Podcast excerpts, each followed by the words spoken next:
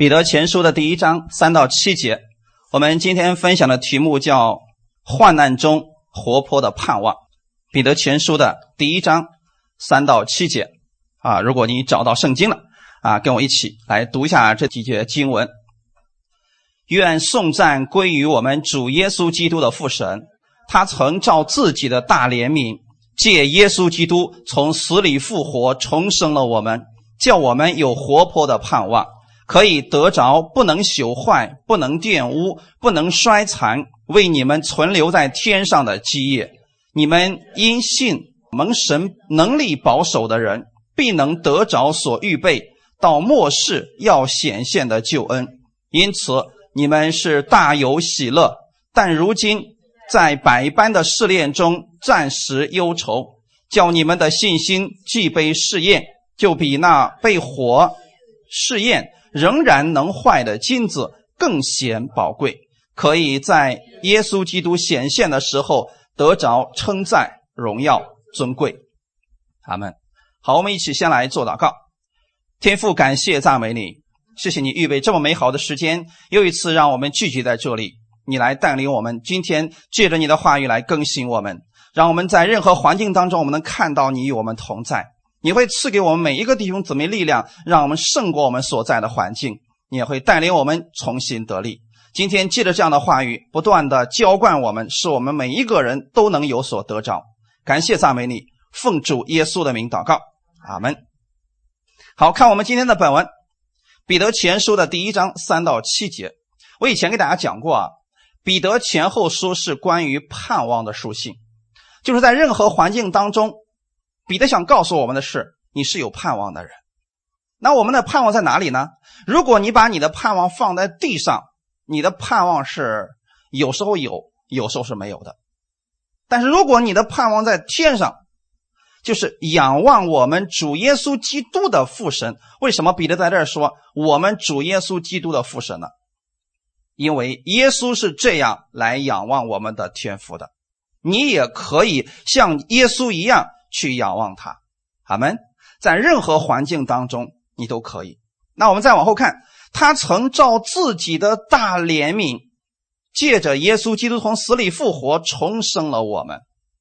这是我们活泼的盼望所在。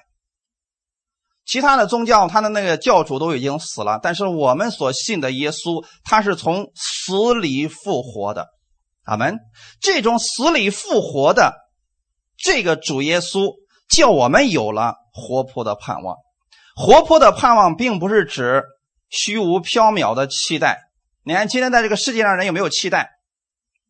人们期待有一个美好的生活，人们期待身体是健康的，人们期待家庭是和睦的。他们期待的有很多，对吗？但是这个期待有没有根基？没有。他们不知道，他们虽然想去这么。期待希望有这个结果，但是不一定会有这个结果。他们没有确据，我们有没有确据？你的这个盼望从哪儿来的？没错，从死而复活的主耶稣基督而来的。我们对将来是不是有一个盼望？美好的盼望，而且我们将来的盼望也不是虚无缥缈的，而是有确实的把握。阿门。所有信耶稣基督的人都应该有这种确据，那就是。耶稣是死而复活的出熟的果子，我们将来有一天也会像他一样，对吗？这是我们的盼望所在呀。所以，我们对我们的将来是有把握的，因为耶稣基督的死而复活就是我们活泼盼望的明证。虽然我们在这个世上会遇到患难，但是我们知道这些都是暂时的。神要给我们的是荣耀、尊贵，这些是直到永远的。阿门。他要扩大我们的器皿，以至于我们可以承受更大的祝福。所以很多时候我们总是说：“主啊，你就把好事都放到我身上吧。”这是我们的期待，对不对？但是好像事与愿违了。每一个基督徒都经历了苦难。这也是一个事实，对吗？所以很多人说，那我们今天在恩典之下，我们为什么还有这个苦难？我们为什么还会有逼迫？我们为什么还有一些疾病的出现？我们不愿意看到的事情呢？很多人开始迷茫了，不知道为什么会出现这个事情。实际上，这些事情它发生的时候，是不是神允许的？虽然不是神赐下来的，但是确实是神允许的。这两个是有区别的啊。神允许它，是因为它本身对我们没有致命的伤害，反而这些事情会对我们产生益处。阿门，使我们可以承受更大的祝福。来，我们分享第一点，在基督里我们是重生的人。前面提到一个特别重要的事情，那就是他从死里复活，重生了我们，叫我们有活泼的盼望。可能你们听过一些人说，我们今天是得救的人。那有一些人特别强调说，你虽然是得救了，但是你可能还没有重生。听过这个词吗？那么好，弟兄姊妹。你们确定你们是重生的人吗？哎，有些人说啊，这个不好说呀，这个重生不重生得看表现呢。那么世人判断你有没有重生，看的是什么？看的是你的行为而已呀。可是圣经上有没有说你行为好了你才重生？我们是怎么重生的？圣经怎么说的？刚才我们读的经文里边。是耶稣基督从死里复活，他重生了我们，是照着自己的大怜悯，是不是？是照着神的怜悯，不是看着你的行为，是神的怜悯让你重生的，让你有了活泼的盼望。这一切是谁做的？没错，这一切是耶稣做的。那么，既然是耶稣做的，你就应该相信。你的重生跟你的行为没有关系，阿门。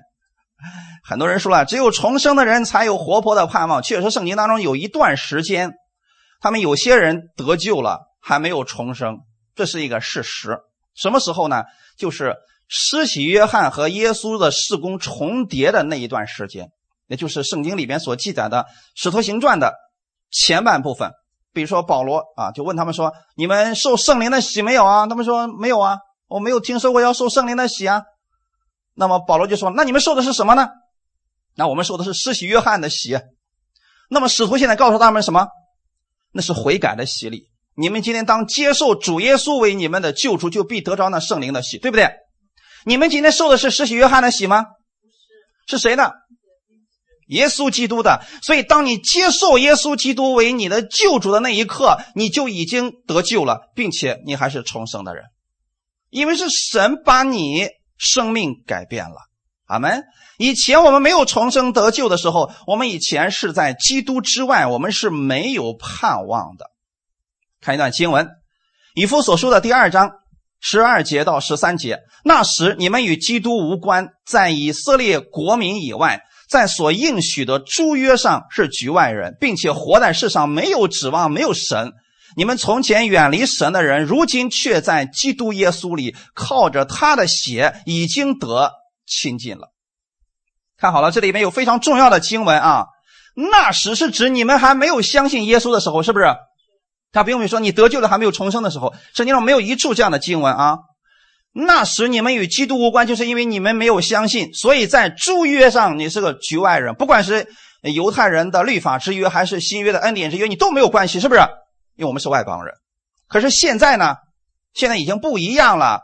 我们过去没有相信耶稣的时候，我们都是局外人，我们没有指望，我们没有神，所以我们的盼望也不一定能够实现，对吗？现在是什么？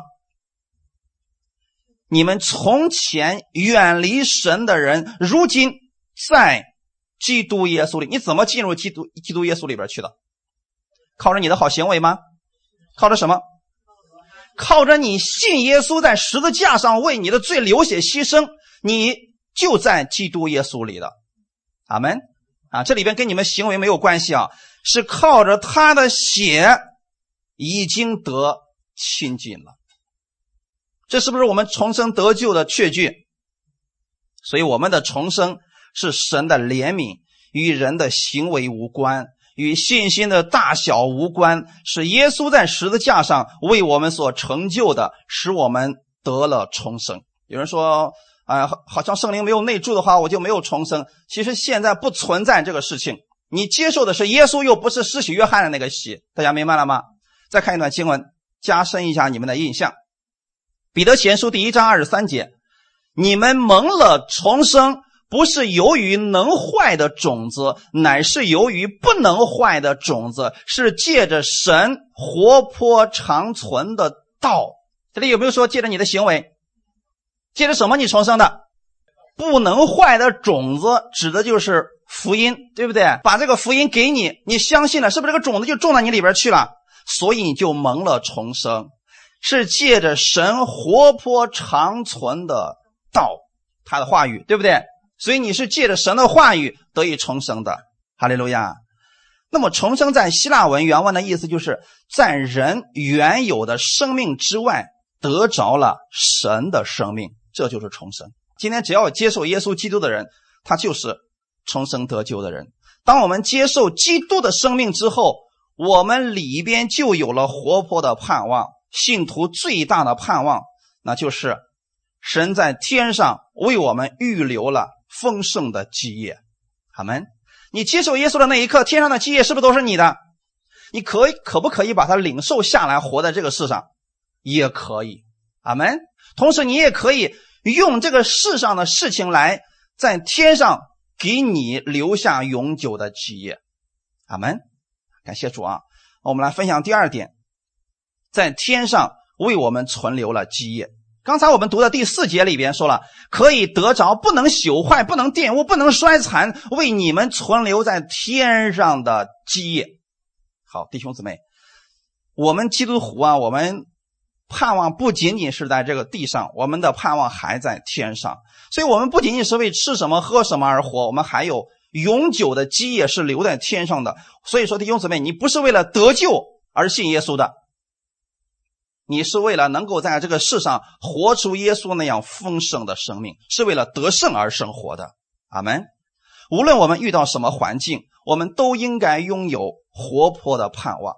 所以，无论是我们忍耐、受逼迫，或者我们为别人祝福，其实我们都在天上留下了美好的记业。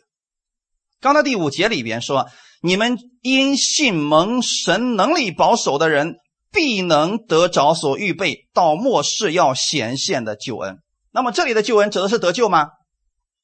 是什么？其实是赏赐。好没？你掉进网罗当中去了。你有一个选择，靠自己奋力的解决你的问题，同时还有第二个选择，你依靠耶稣来胜过他。当你依靠耶稣而胜过的时候，神还给你有赏赐。但是你依靠耶稣而胜过的这个过程，就是神拯救你的过程。阿门。比如说你掉进河里边去了，现在耶稣去把你拉上来，这是不是神拯救你？所以，我们对拯救、对救恩，我们要有个更。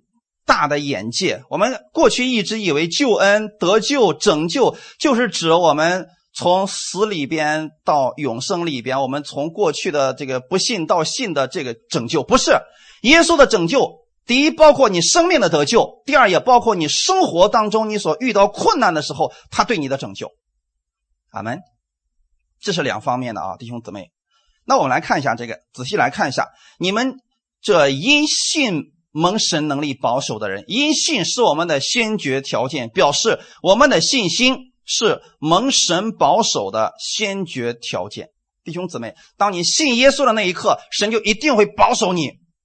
保守你干什么？看后面，让你必能得着所预备、所在末世的时候所要显现的救恩。弟兄姊妹，这现在是不是末世的时候？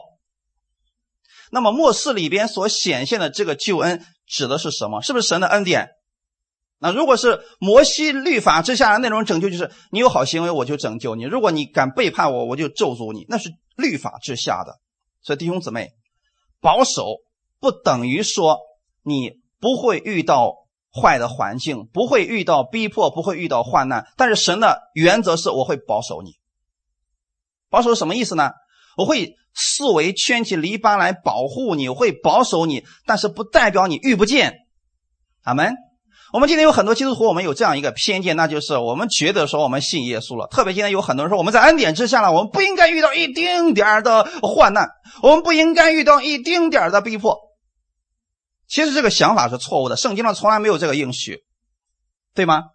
耶稣也从来没有给我们应许说，你们信了我之后，你们不会遇到一丁点的逼迫，不会遇到一丁点的患难。不会遇到一丁点的疾病，没有这个应许。但是耶稣给我们应许的是，我已经胜过这个世界了。你们可以来向我祷告，寻求我，我会给你力量来胜过他。这是不是神的应许？所以说，你们这因信蒙神能力保守的人，你得相信，你怕的不是你遇到的这个困难，是怕的是什么呢？没有解决的方法。你看世人是不是也会遇到患难？他没有方法解决的时候，他会陷入到忧愁，然后才不知道怎么办。可是我们不一样，不管你遇到多大的困难，你相不相信神能够保守你，能够帮你解决？你能相信这一点，你就是有盼望的人。哈利路亚啊！所以说我们不是没有指望的人啊。那在这里，我跟大家来分享一下，神保守你不代表你不会遇到试验、试炼。圣经当中是不是有这个词？有三个词，一个是试验、试探，还有什么试炼？那好，弟兄姊妹，这三个词有什么区别？哪个是从神来的？试炼是从神来的。那试验呢？试验也是从神来的。那试探呢？试探是从撒旦来的。你仔细看，从神来的其实是记载在伊甸园当中。神一开始有没有说这个亚当啊？听好了啊，世界万物归你管，但是我也会给你点呃小小的疾病试炼你，有没有这样的事情？没有。这些事情是他出了伊甸园之后才出现的。我要说的是什么呢？试探我们知道不是从神来的是吧？但是有时候我们还是掉进去了。我们说这是神允许了。好，弟兄姊妹，我今天透过这个事情跟大家来简单分享前两个啊。后面我们知道是魔鬼的诡计，试探是让你掉进他的网络里边去，是不是？那，神保守我们都会胜过他，最后把这个坏的事情变成好的事情，是不是？但是前两个稍微有点不同，前两个用的是另外一个词，在原文当中叫考试。弟兄姊妹，神允许考试发生，目的是为了什么？哈，所以说啊。不管是试炼也好，是试验也好，如果你通不过，其实你没有什么伤害；但是你通过了，你就有赏赐了。大家明白了吗？你们，特别是你们中间有孩子的，你们孩子上学，你们觉得老师所设立的考试是老师下狠心要整死学生吗？目的是为了什么？如果你觉得是老师整治学生才设立的考试，你的心需要稍微更新一下了。对不对？请问这个考试对谁有益处？啊，对，对学生有益处。千万不要用今天的说说话，对老师有益处，因为孩子考多，他的什么奖学金高。我们今天想一想，其实最有益处是不是还是这个学生？那如果我们考不过呢？你看啊，这就是我们要解决的问题啊，弟兄姊妹，在这个世界上，当我们考不过的时候，我们会迎来很多方面的定罪还有压力。今天你知道，很多人教育孩子不会教育的时候，就是孩子一旦考不好了，回家之后是怒目又是斥责的，结果最后孩子就吓得不得了了啊，开始改那个分数啊，明明考试六十，非得改成九十，啊，或者改成八十，为什么他要这么做？因为他受不了别人那种蔑视的眼睛，他里边已经受不了定罪了。其实这个事情本身没什么，对不对？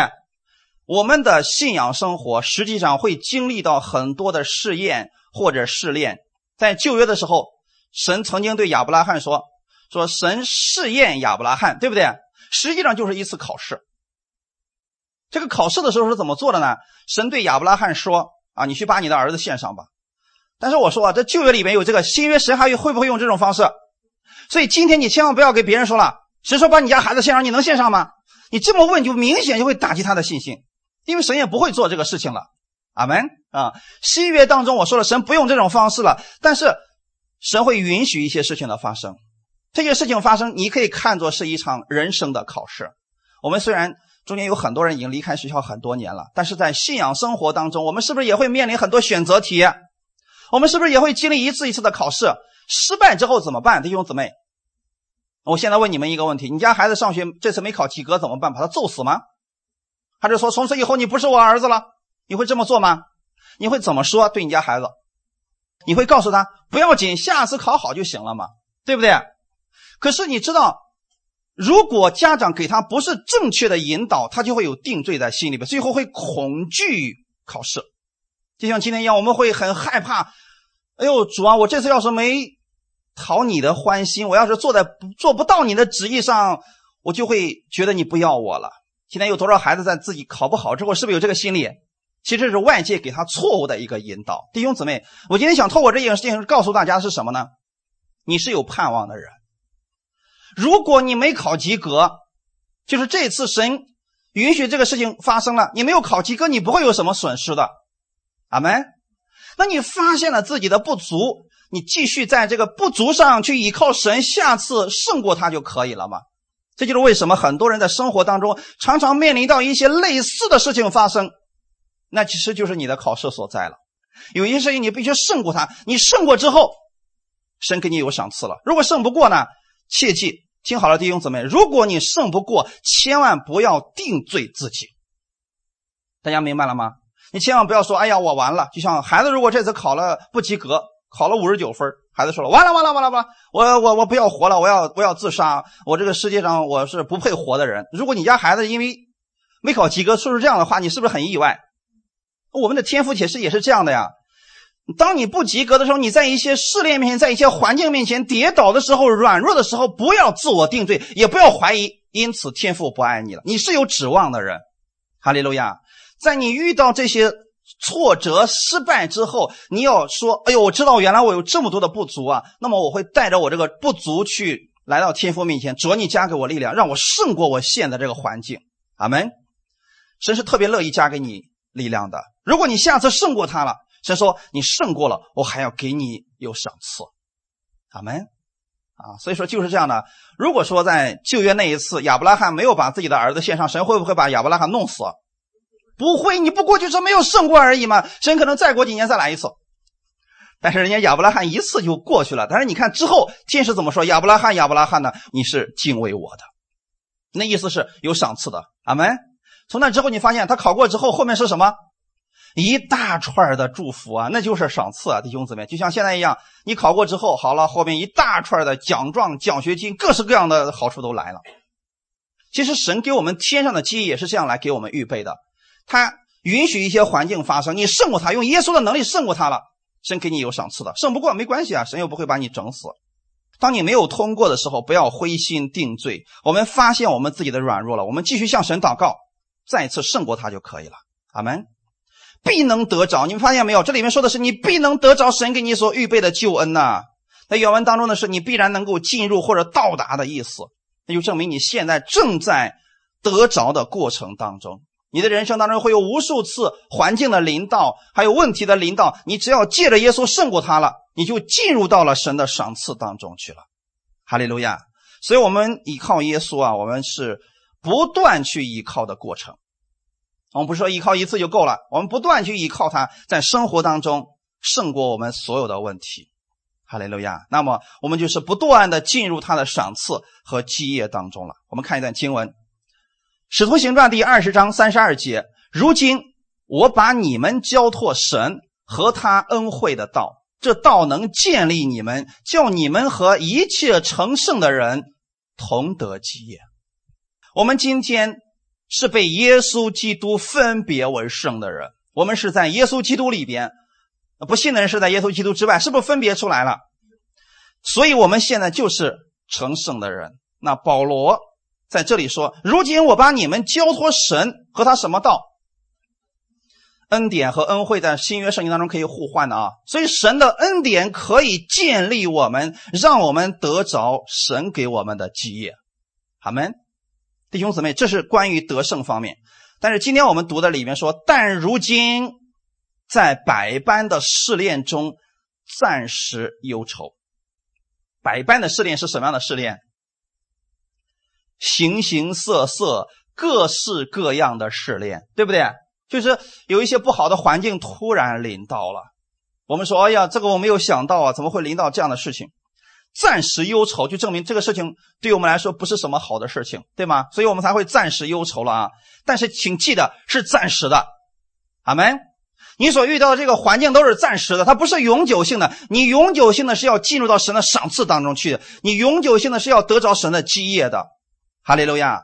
所以所有的试炼临到的时候，它只不过是一个过程，它绝对不是终点，不是定局，阿门。很多人可能不太明白这里的意思，他们相信的是患难、苦难、逼迫不是从神来的，这点他们相信到了。但是后面他们也承认说这是神允许的，所以他们说了这还是神给我的。其实这两者是完全不同的啊，只是很多人不明白为什么神允许这些事情发生。那我今天就解开为什么神允许了一些事情发生。你们知道为什么吗？不知道啊。好，我举一个通俗的例子，然后通过圣经给你们解开啊。我们是不是有自由意志？你知道一般什么时候我们才会临到这些患难和苦难？多数的情况之下啊，我说多数啊，多数情况之下是因为我们在按照我们的想法去做的时候。我以前给大家讲过《路加福音》十五章，一百只羊走的好好的，突然有一只不见了。请问那个试验？那个环境是牧人给他摆上的吗？怎么遇见的？如果你跟着大部队走，你会遇到那个事儿吗？不会。可是那一只羊就不见了。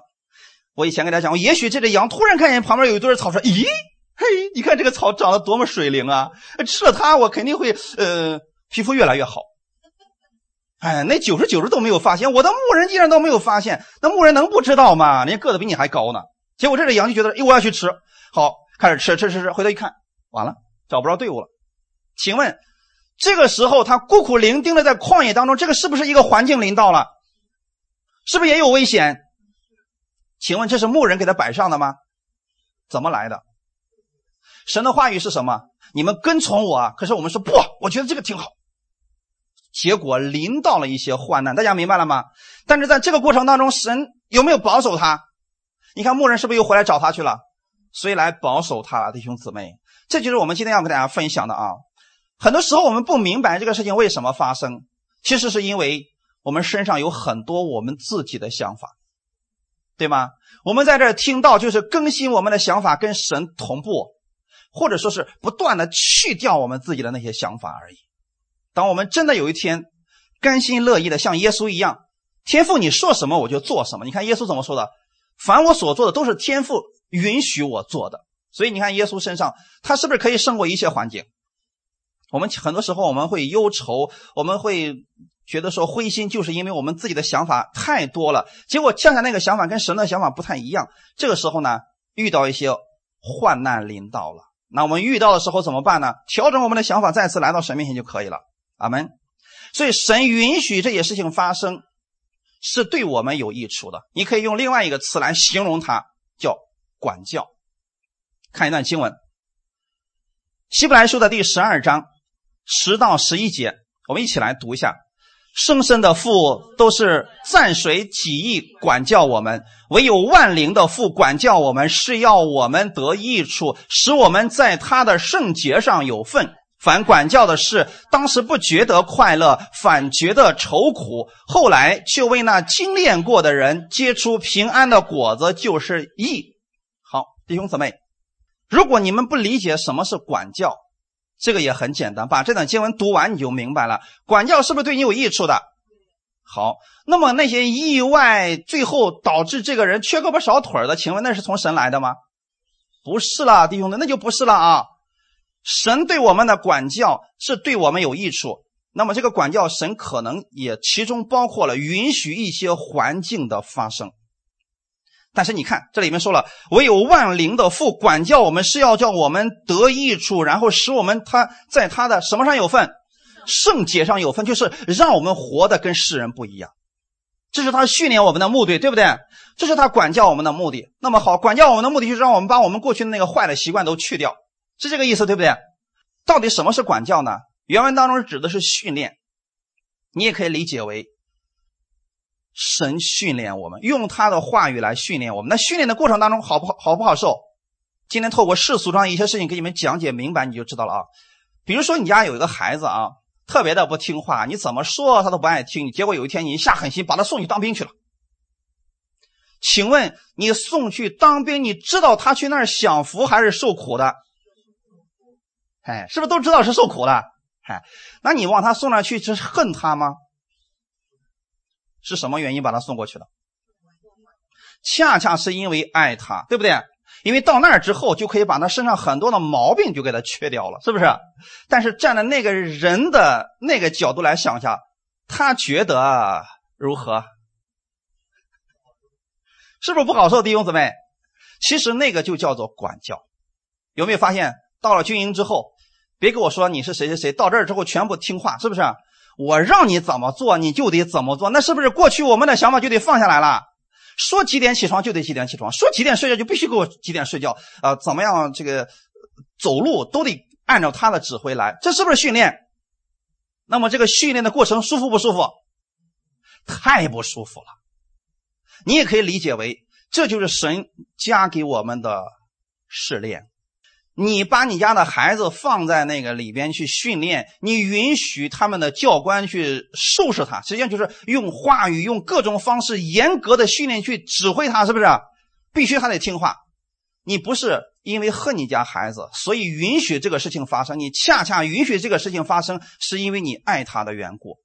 那你有没有发现，过去这个吊儿郎当的家伙，哎，两年回来之后啊，哎呦，早上起来起可早了，那被子叠的是板板正正啊。而且还会给家人，嗯，这个做饭啦、倒水啦、洗脚都会做了。你心里当时是什么样子的？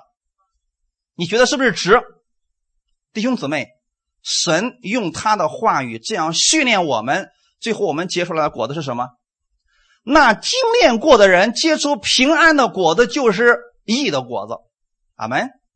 所以我们不要觉得说我们信了耶稣之后啊，那我们生活跟过去一模一样，吊儿郎当的，然后该怎么样怎么样，我们还想得到神的祝福。这样的人，多数还是会受很多的苦的。神让他受苦，允许他受苦，目的是为了他让他承受更大的祝福。阿门。今天我们知道说，如果你从来没有经过训练，然后结果把你扔到战场上去，你是不是就等于说把你送死，让你去送死了？但如果你经过训练之后呢，你是可以战胜敌人的。哈利路亚。所以，我们今天用神的话语不断的去精炼我们自己，或者说是改正我们自己，目的是要让我们。变得能够去承受神给我们的祝福。今天有很多基督徒总是希望神把魔鬼给消灭掉，啊，神也确实有这个能力。所以很多人说了：“主啊，你为什么不把魔鬼给掐死呢？你把他给掐死了，这世界不就和平了吗？你把他给弄死了，这世界上不就没有这么多的罪了吗？”实际上啊，就算没有魔鬼，罪还在你的里边，魔鬼只不过是把你里边的罪给搅出来了而已。大家明白了吗？重点不是魔鬼存不存在，重点是你的心有没有跟神同步，相信不相信神的话语。阿门。如果你对神的话语一直都持守，一直都相信，那魔鬼又如何能欺骗到你呢？他有没有？他存在不存在已经不重要了。哈利路亚。所以神借着这个事情呢，是让我们去依靠他。所以今天很多人总是把，呃，我们今天。犯罪啊，什么都推到魔鬼身上，其实是我们的心。如果我们的心里面没有那个想法，魔鬼没有办法诱惑我们的。其实很多人是想用自己的想法去生活，所以说背叛神是迟迟早的事情。所以神允许一些事情发生，是因为这些事情经过之后对我们是有益处的，可以把我们身上一些多余的东西把它除掉。阿门。今天在这给大家讲一个一个人，他的名字叫摩西。你们觉得？摩西这个人的生命在后期的时候如何？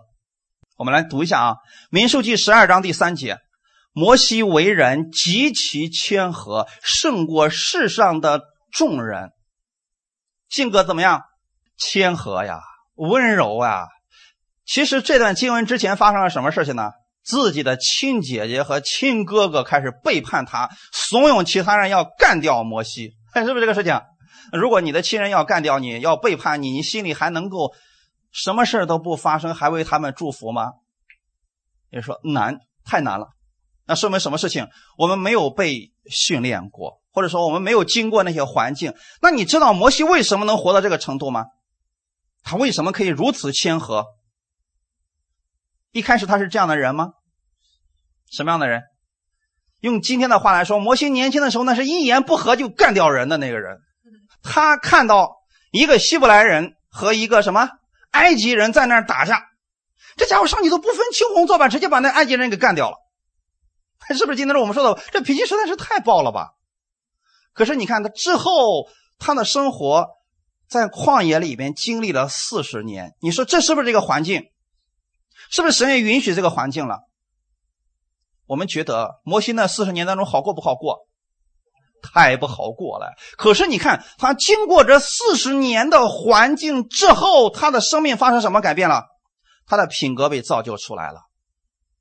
你有没有发现之后的摩西还有没有一言不合？你们敢背叛我就干掉你，有没有干掉一个？而且他面对的这群百姓都是想要干掉摩西的，而摩西能为他们祝福祷告，主啊，不要杀掉他们，是不是这样的？心肠已经改变了。其实恰恰就是那四十年，那四十年让摩西的生命发生了改变。哈利路亚！所以很多时候我们总是希望神把这个环境拿走，实际上神是要先改变你的内心，改变你的想法，目的是为了让你承受更大的祝福。阿门。看一段经文，《真言书》的十七章第三节说。鼎为炼银，炉为炼金，唯有耶和华熬炼人心。就这段经文啊，如果让律法师下来讲，就说啊你小心点，神会用各种环境来熬炼你，神会用痛苦的疾病、灾难、意外来熬炼你。如果你不听话，神就让你缺胳膊少腿来熬炼你。请问神会用这种方式来熬炼吗？因为前面说了，鼎为炼银。就是为什么要炼银子？为什么要把银子放到鼎里面去烧？目的是为了什么？是要提高它的纯度，是不是？是因为这个银子里面有其他的杂质，而用这个鼎去烧它的目的是要把杂质给去掉，而不是把银子给烧没了，是不是这个原因？那后面说了，炉为炼金，是不是也是一样的？我们金子是不是是不是要经过火？经过大火之后的金子。是不是越来越纯了？那么炼的目的不是为了把金子给炼没，而是为了把金子里边的杂质给去掉。耶和华熬炼人心，应该是跟前面的两个是一样的吧？神今天熬炼我们的心智，目的不是把我们给熬的缺胳膊少腿了，而是要把你里边多余的、错误的、拦阻你进入神的命定或者承受神祝福的那些东西，要把它去掉的。哈利路亚。这样的话，是不是愿意被神熬炼了？因为我们被熬炼之后，我们的生命就会发生改变了。耶稣的门徒其中有一个叫约翰，约翰在年老的时候，你会发现约翰是个什么样的门徒？那是耶稣基督爱的门徒，是一个爱的象征啊。所以他年老的时候，他不讲别的了，他就讲小子们呢，你们要彼此相爱，因为神就是爱呀。他是不是讲这样的话语最多了？在年老的时候，那你有没有想过他年轻的时候是个什么样子？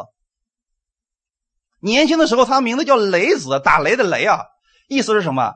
这家伙跟摩西其实差不了多少啊。年轻的时候有一次啊，耶稣带着门徒们去了撒玛利亚传福音，结果那个整个撒玛利亚城的人就不接受耶稣啊。结果有俩门徒说什么呢？主啊，你要不要我吩咐火从天上降下来把他们全给灭了？人家摩西只是想杀一个，他这家伙要把一城人都给杀了，是不是脾气特别火爆？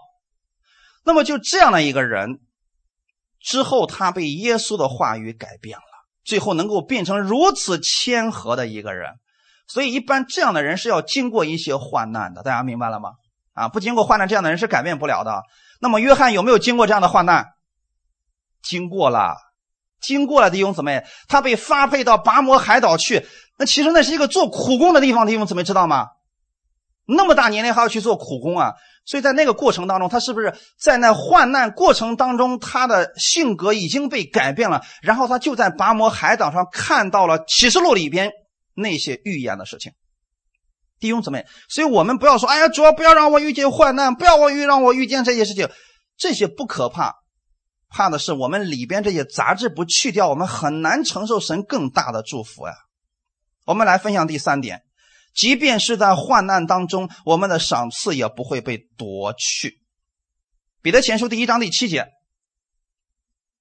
叫你们的信心既被试验，就比那被火试验仍然能坏的金子更显宝贵，可以在耶稣基督显现的时候得着称赞、荣耀和尊贵。你会发现，刚才我们给大家提到说啊，这个金子要放在火里边烧，对不对？那么这里面又提到了，你们的信心是要被试验的，而且是被什么试验？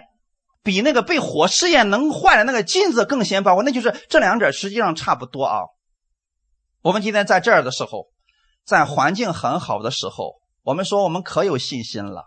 请问这个信心能看出来吗？现在啊，你看你身边哪个没信心？都有信心的。啊，啊坐在这儿时候那是信心特大，我相信耶稣能做万事，我相信今天我伸出手，这个耶稣就能听我的祷告，是不是？我们现在都这么相信。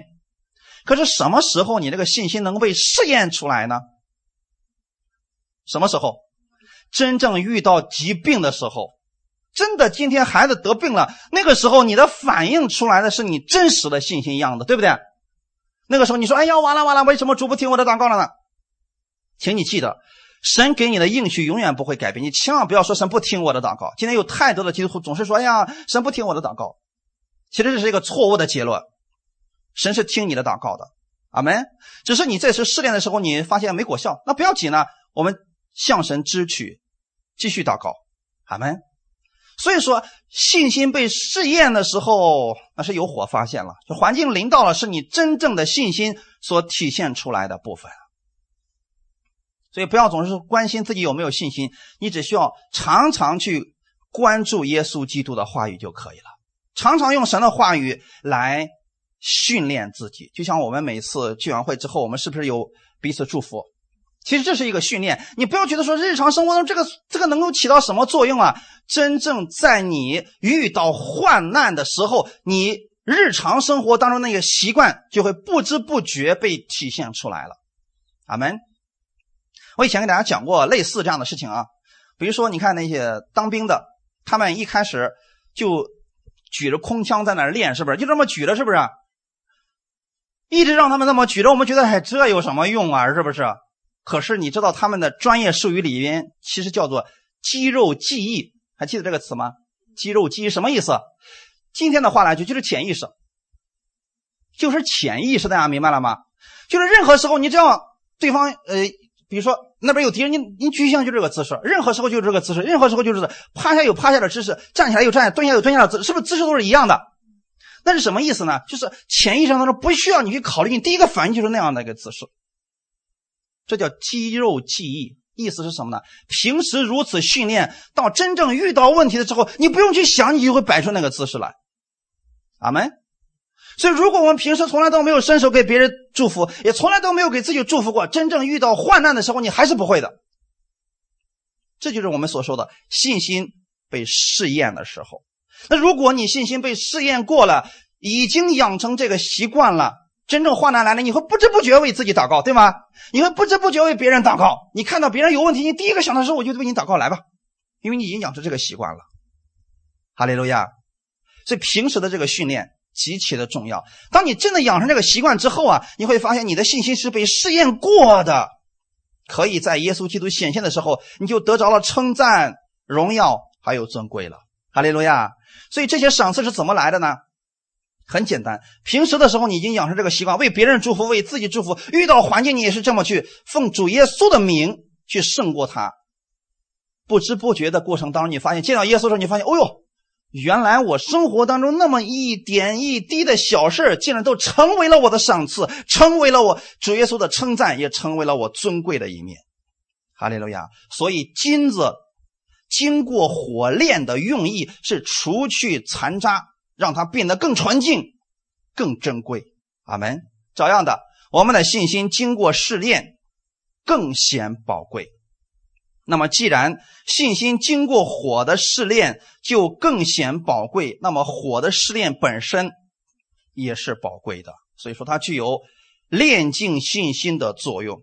基督徒是否喜乐，能否喜乐，其实不在乎你的环境是顺境还是逆境，而在乎今天那位已经死而复活、升为高天之上的主耶稣基督。如今。他就坐在神的右边，阿门。其实没有人可以夺取你的喜乐，就像今天没有人可以把基督从荣耀的宝座上拉下来一样。关键是，当你的目光如果放在了这个环境上，你就失去了喜乐。所以今天我告诉大家，你的信心可以被火试验，就是常常要把焦点放在神的身上，用他的话语来训练我们自己。所以看一段经文，《罗马书》第五章一到五节：我们既因信称义，就借着我们的主耶稣基督得与神相合；我们又借着他因信得进入现在所占的这恩典中，并且欢欢喜喜盼望神的荣耀。不单如此，就是在患难中也是欢欢喜喜的，因为知道患难生忍耐，忍耐生老练，老练生盼望，盼望不至于羞耻，因为所赐给我们的圣灵将神的爱浇灌在我们心里。好，弟兄姊妹，这段经文其实很重要啊！你们已经知道前面部分了，已经因信称义了。今天我们是跟神相合的这块，你们全都知道了。可是你们也。应该相信后面的部分，就是借着耶稣，我们今天是站在他的恩典当中。恩典当中怎么会有下面的这些事情呢？恩典当中有没有患难呢？哎，恩典当中怎么会出现患难呢？这很多人不理解的事情啊！你说恩典中怎么会有患难呢？当然，你看这里面怎么说的？我们已经站在恩典当中，并且欢欢喜喜盼望神的荣耀。在你盼望的过程当中，遇到了患难。但是在患难过程当中，你有没有受到影响？你发现，当你真正明白神的恩典的时候，患难是存在的，可是你可以看不见它，就是不受它的影响。这是真正恩典的力量。如果你说你明白恩典，你领受恩典，可是一遇到患难，马上就是抱怨，就是定罪自己，定罪别人，其实你还是没有把神的这个恩典活出来而已。阿门。真正你明白恩典，就算有患难，在患难当中，你也是欢欢喜喜的，因为你知道这些事情，你根本就不必在意，你可以胜过他的。后面说了，知道患难会生什么忍耐，所以说啊，这里边就告诉我们啊，我们很多人有一个误区，就以为说啊，好，今天有一座大山，我就奉耶稣的名把大山移走啊，这是我们最喜欢看到的，是不是？也是我们很多人都期待的。可是你看。这里说的是患难生忍耐，就证明这个患难有没有被移走呢？没有，但是最终你还是胜过他了，是不是？就这个事情依然还在，但是你已经不受他影响，最后你还是越过他了，但不是立刻解决掉，是在忍耐当中胜过的。阿门。这是神的一种另外一种解决方法啊！看后面，忍耐就生什么了？老练了。好，弟兄姊妹，在这个事情上，其实有一个人。可以给我们做一个很好的诠释，叫约瑟。创世纪当中的约瑟，你们还记得吗？被自己的亲哥哥们给卖了，卖到了外邦之地，他成为了一个奴隶。最后呢，被人冤枉，进入到监狱当中。请问他哪一次不希望神拯救他？他哪一次不希望神把他从这个苦难当中救出来？是不是都希望？神有没有出手？好像神没有出手把他救出来。只是让他在那个环境当中去忍耐，对不对？那你说环境没有改变，我们只能做的事就是主啊，你赐给我能力，让我忍耐他，胜过他，是不是？好，所以约瑟在那个环境当中不停的忍耐，忍耐。其实从他被被卖到登上埃及宰相的位置，这中间大约十五年左右的时间，这个过程是不是要忍耐？但是你发现了没有，在这个过程当中，他的品格就已经被造就出来了。大家明白了吗？三十多岁的人，一个人去当一个超级大国的宰相的时候，要不要能力？这里边没有忍耐，你如何产生能力呢？你如何有能力去管理这么多人呢？所以你看啊，患难就产生了忍耐，忍耐就产生了老练。今天有很多人我说，哎呀，这个人好老练呢，好像什么事都知道。其实他经历的患难比较多，或者说他有一些。品格被造就出来，是因为他经历的事情比较多。阿门。老练生什么？啊，你会发现忍耐生了老练，老练竟然生了盼望。就是他之所以能够忍耐，是因为他知道他有盼望。阿门。他知道他的神一定会帮助他，就算现在环境没有改变，他知道神依然还在爱着他，没有丢弃他。最后呢，他的盼望就不改变呀，弟兄姊妹。后面说盼望不至于羞耻，所以弟兄姊妹，今天你有为一件事情向神祷告了，神如果立刻给你成就，你感谢神是不是？如果神现在没有立刻成就，你还感谢神，带着欢欢喜喜的心去盼望这个结果的来到。也许有的是很慢的，比如说今天我们种下种子，我们说了，主啊，让最丰收的结果让我看到，明天能看到吗？不能。我们怎么去忍耐呢？牙哥告诉我们啊，就是就像农夫期待有丰收一样，去忍耐着这个种子长大结实。阿门。啊，我们为一件事情祷告要这样的心啊，弟兄姊妹。所以这个过程当中需要你有忍耐的心啊。最后你会发现你有盼望了，你的盼望在神的身上，你永远不至于羞耻。阿门。所以弟兄姊妹，我们在耶稣基督里边，我们是有盼望的人。你可以凡事向神来祷告，神一定不会放弃你，一定不会丢弃你，他会给你成就最好的事情。哈利路亚！你如果能。愿意这样去生活，是因为你明白了神的爱。所以这后面说了是，因为赐给我们的圣灵将神的爱浇灌在我们心里面。现在你们知道上面那些果子是怎么产生的？他在恩典当中，他明白了神的恩典，同时也明白了神的爱。阿门。所以因为你爱一个人，所以能忍受一个人；因为你爱一个人，所以会忍耐一个人。最后你发现他改变了，你心里是很高兴的。阿门啊。所以这个事情上，其实可能做传道人呢看的更多一些吧。有一些基督徒一开始非常的不听话，跟牧者对着干，但是牧者为他祷告，忍耐他，最后这个人的生命改变了。有一天突然明白了，哦，我终于明白我的牧者为什么那么做了。家庭当中是不是也是这样的？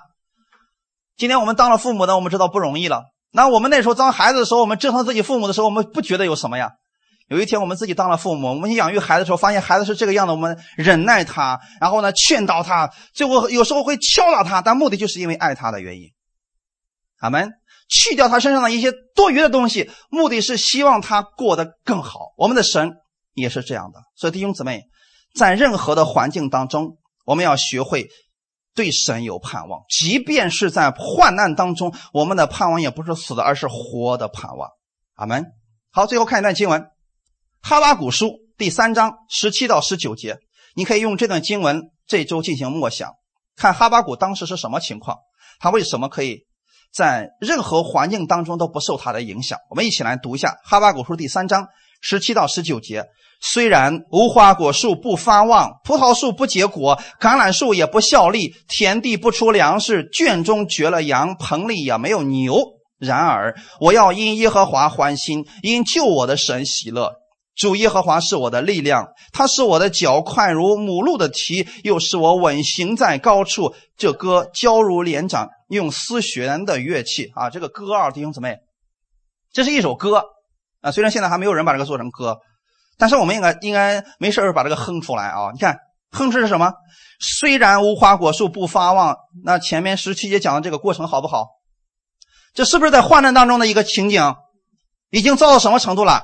要吃的没吃的，要喝的没喝的了，要家产没家产，什么都没有了。可是有一个转折，在十八节说：“然而我要因耶和华欢心，谁是他的喜乐？”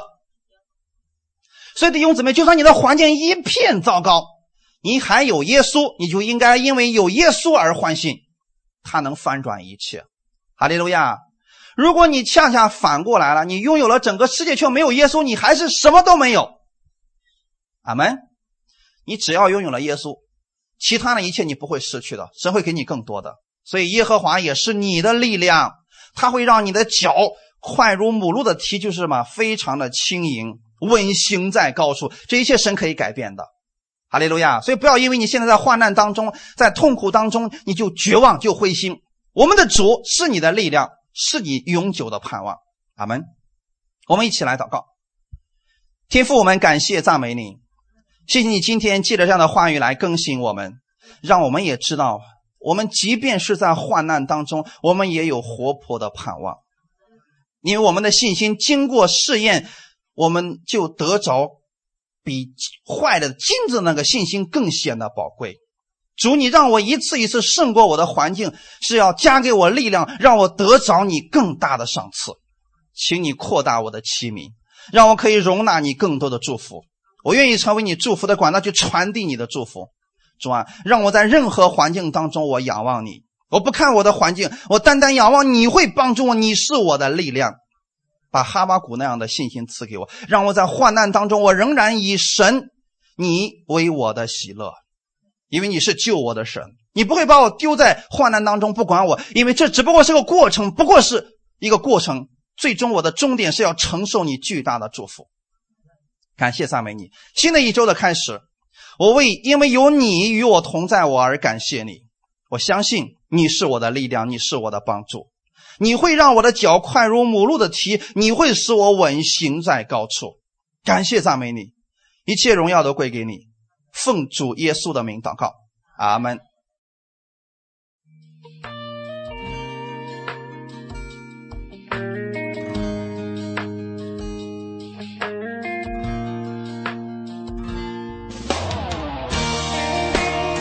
每个人，我们在主面前，我们来祷告，为我们今天所领受的话语，我们向主来献上祷告。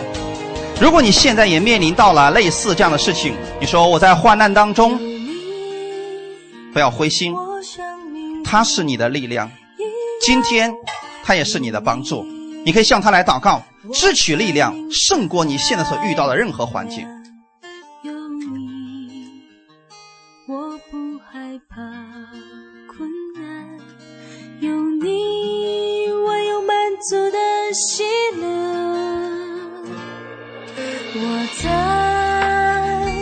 奉主耶稣的名，将这饼分别为圣。从此刻开始，这不再是普通的饼，乃是我主耶稣基督的身体，为我而舍的。主啊，你舍下你的身体，让我在疾病当中可以有依靠；借着你的身体，让我得着医治。我知道你是我的盼望。感谢赞美你。太阳还存。我们每个人，我们在领受到圣餐的时候，我们可以在主面前，我们来思想：今天在这个时候，耶稣可以为你做什么？如果你身体上有疾病，你可以借着这圣餐使你得着医治，现在就可以得着。你所拥有的是活泼的盼望。哈利路亚！我们每个人，我们开口在主面前祷告。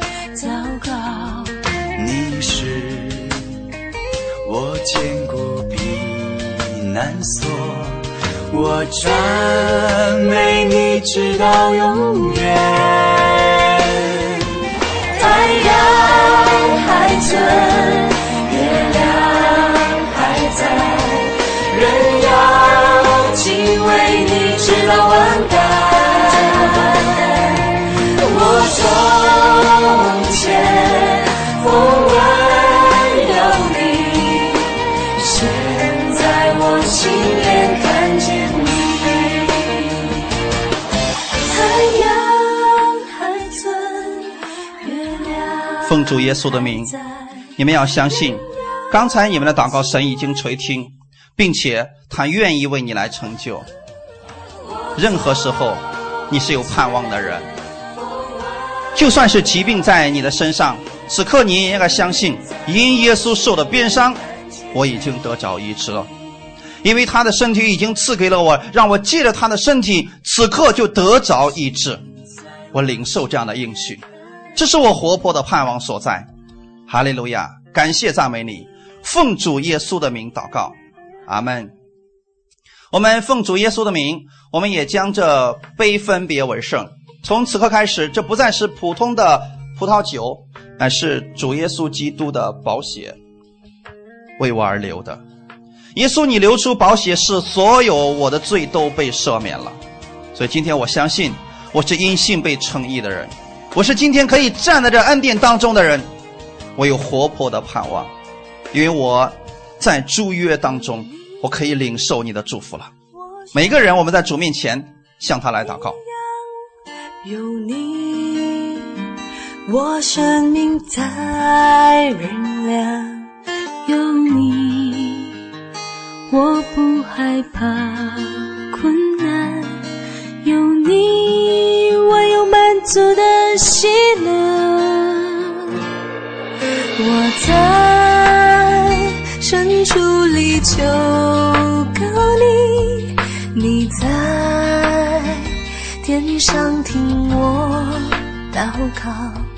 你是我坚固避难所，我赞美你直到永远。太阳还存，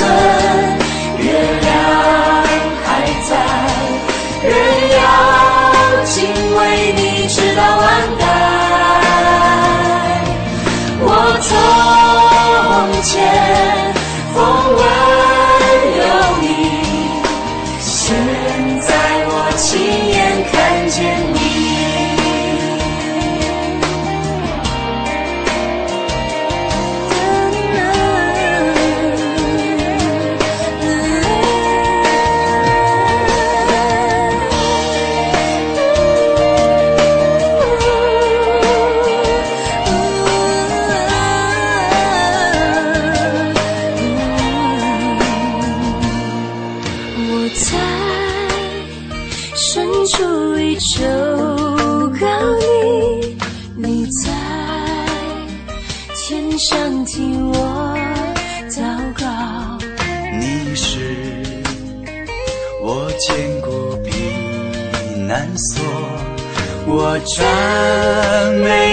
直到永远。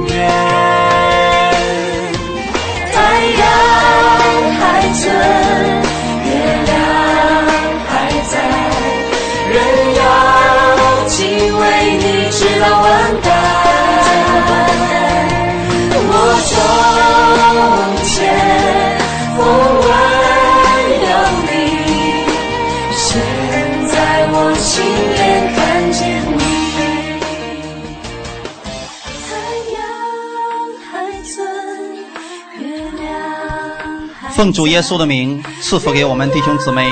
新的一周开始的时候，你们要相信，你们身上带着耶稣基督的祝福，你们是有盼望的人，你们的盼望在天上，而不是像世人那样飘渺无定的盼望。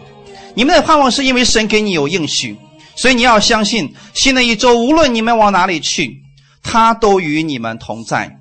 他是你的力量，是你的帮助，是你在患难当中随时的依靠。奉主耶稣的名赐福你和你的家人，远离一切的疾病。新的一周是充满赐福的一周，充满神力量的一周。神会赐福你手中所做的所有的一切，你也会是别人的祝福。哈利路亚！感谢赞美主，奉主耶稣基督的名祷告，阿门。